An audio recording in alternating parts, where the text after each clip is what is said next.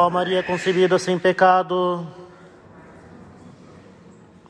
pode sentar.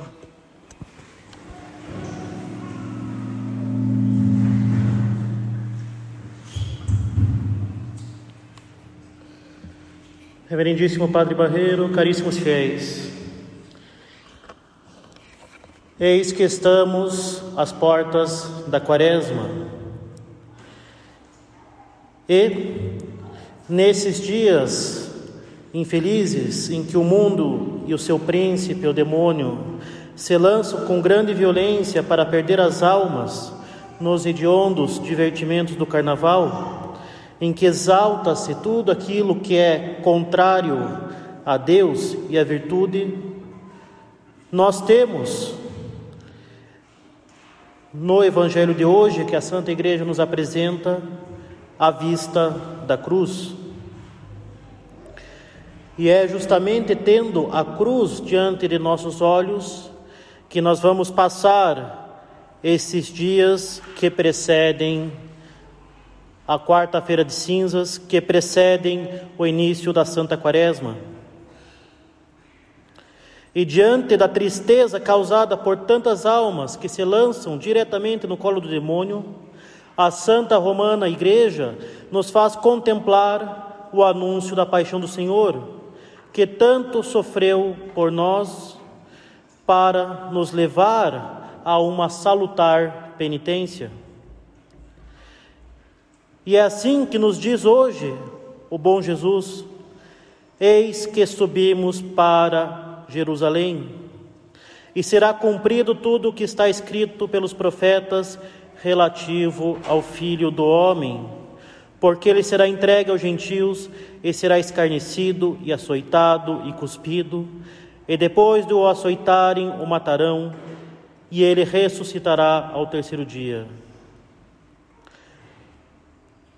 E nós vemos o quão diretas são essas palavras, mas que não eram compreendidas pelos discípulos. No entanto, nós podemos, diante do Evangelho de hoje, ter uma dificuldade maior na compreensão. De fato, à primeira, à primeira vista, este evangelho parece não possuir unidade. Se ele começa com o anúncio da paixão do Senhor, o que nos não nos surpreende se nós vislumbrarmos o início da quaresma, o evangelho passa logo em seguida para a cura do cego de Jericó. E é com a cura deste cego que ele é concluído. Pode parecer para nós um tanto quanto aleatório, no entanto, nós não podemos nos enganar, um episódio está intimamente ligado ao outro.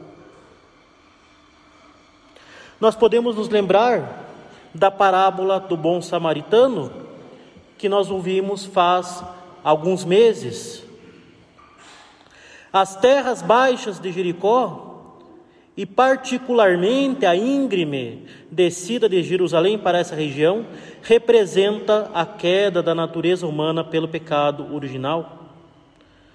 O homem, pelo pecado, afastou-se da cidade santa, isto é, ele se afastou da graça e da amizade de Deus e rolou ladeira abaixo despencou para a escravidão do demônio e para a escravidão dos prazeres, onde ele permanece ferido, incapaz de retornar para a sua santa pátria.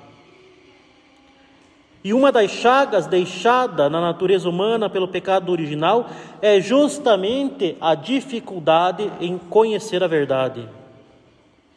E é bem isso que nós vemos no relato evangélico, quando Cristo, fala explicitamente sobre a sua paixão, morte e ressurreição em cumprimento às santas profecias do Antigo Testamento.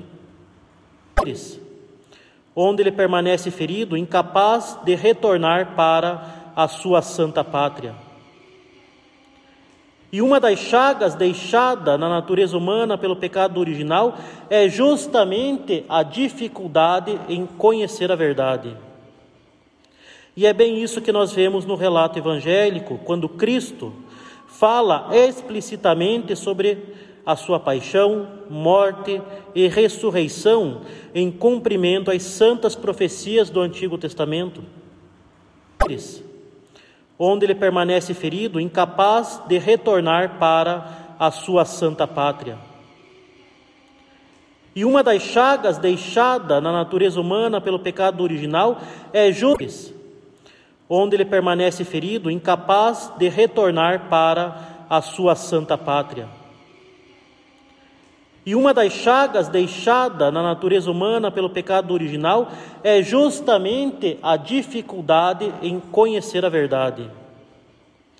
E é bem isso que nós vemos no relato evangélico, quando Cristo fala explicitamente sobre a sua paixão, morte e ressurreição em cumprimento às santas profecias do Antigo Testamento. Ele fala isto para deixar seus discípulos preparados para estes eventos que ocorreriam em breve. Mas os discípulos, apesar dessas palavras tão diretas, não o compreendiam.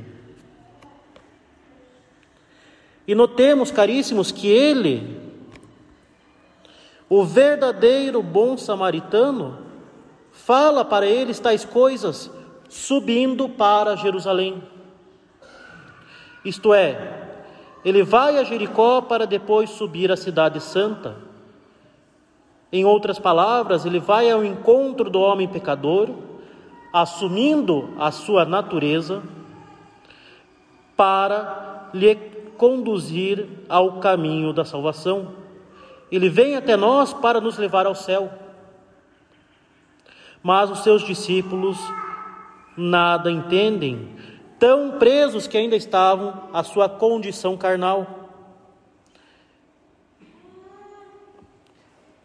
É bem isso que ensina o Papa São Gregório Magno, comentando essa passagem.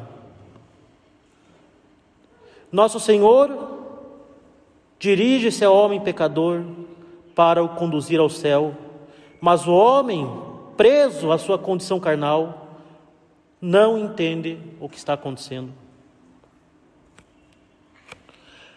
Eram de fato, apesar de todas as profecias antigas, os sofrimentos e a morte de nosso Senhor, verdadeiros enigmas para os apóstolos e discípulos. Eles não entendiam que fosse tão indignamente tratado o Messias tanto tempo esperado, nem lhes parecia compatível tanta ignomínia com a dignidade e a grandeza do seu mestre e ainda esperando sempre um rei temporal, baseado nos princípios dos reinos deste mundo, não imaginavam que o Rei dos Reis iria se deixar entregar voluntariamente aos seus inimigos para ser humilhado e morto. E diante desta confusão é para animar a fé dos seus discípulos e para nos deixar um importante ensinamento para a nossa salvação, que se aproximando da cidade de Jericó, nosso Senhor cura o cego que se encontrava à beira da estrada, gritando: Jesus, filho de Davi, tende piedade de mim. Como ensina São Gregório Magno, este cego representa todos nós, representa todo o gênero humano expulso na pessoa dos seus primeiros pais da alegria do paraíso e que não tem qualquer conhecimento da luz divina e está condenado a viver nas trevas.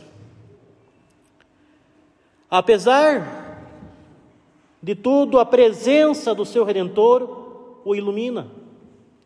Ele começa a ver as alegrias da luz interior e desejando-as, pode pôr os pés na caminhada da vida, da santidade e das boas obras.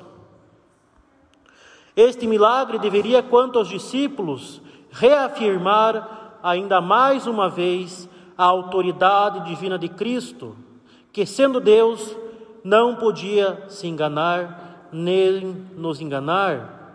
E assim, diante da autoridade do Messias, eles deveriam bem compreender as profecias e como elas deveriam se cumprir na pessoa divina de nosso Senhor Jesus Cristo. E por isso mesmo deveriam se preparar para as tribulações e desafios que viriam com a sua paixão.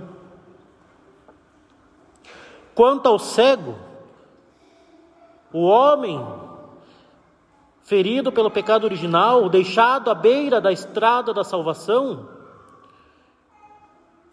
nosso Senhor vem lhe mostrar a necessidade de ser curado da sua cegueira espiritual. Como bem pede o cego, interpelado por nosso Senhor, que lhe questiona: O que queres? Senhor, que eu veja. Nosso Senhor nos mostra a necessidade de sermos curados, de termos os olhos da nossa, da nossa alma abertos e iluminados pela luz sobrenatural da fé, para que nós possamos seguir a Cristo, que é caminho, verdade e vida. Mas segui-lo em primeiríssimo lugar pela sua paixão e calvário, glorificando a Deus nesta peregrinação da Jericó terrena até a glória da Jerusalém celeste. Ou seja, nesta peregrinação, neste mundo de misérias, até a glória da vida eterna. Com efeito, esta peregrinação se passa num verdadeiro vale de lágrimas. E diante de tantas imoralidades que reinam na sociedade de hoje, e muito particularmente nesses dias em que nosso bom Jesus é tão particularmente ultrajado, nós devemos clamar como cego de Jericó a Jesus diante do Santíssimo Sacramento que será em breve exposto, dizendo: Jesus, filho de Davi, tende piedade de mim. Pedindo assim misericórdia para nós e para tantos pobres pecadores, pedindo misericórdia para cada um de nós e para esta sociedade apóstata que tantos sofrimentos traz para o doce coração de Jesus. Como recomenda Santo Afonso Maria de Ligória, quando nos acharmos em presença de Jesus no tabernáculo, Peçamos-lhe luz para detestarmos as ofensas que o magoam tão profundamente. Peçamos a Ele não somente para nós mesmos, senão também para tantos irmãos nossos desviados. Peçamos isto, Domine ut Senhor, fazei-me ver. Senhor, fazei-me ver a realidade sobrenatural da minha vida. Fazei-me ver que o que está em jogo é a minha eternidade. O que está em jogo é a minha eternidade pelas escolhas que faço a cada momento.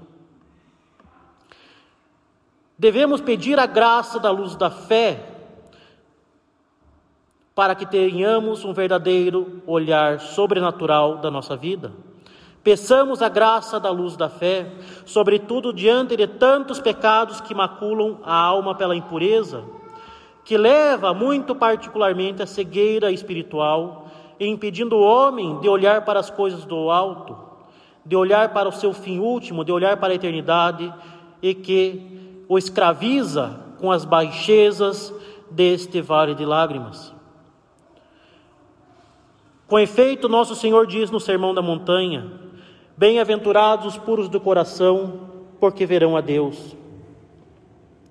E claro, não se trata exclusivamente da virtude da castidade, muito embora a envolva muito particularmente, mas sobretudo da reta intenção dos nossos desejos, de buscar antes a Deus que o nosso próprio interesse. Portanto, caríssimos, ponhamos-nos a partir de hoje aos pés do Senhor sacramentado e peçamos-lhe, como mendigos da graça, como estes pobres deixados à beira, deixados à beira da estrada. Peçamos que a sua virtude nos ilumine e nos faça olhar com fé para o alto, onde ele está sentado à nossa espera que possamos assim, caríssimos, carregando com Ele a cruz, peregrinar nesta vida, dirigindo-nos sempre para a Jerusalém Celeste. Louvado seja nosso Senhor Jesus Cristo. Em nome do Pai, do Filho e do Espírito Santo. Amém.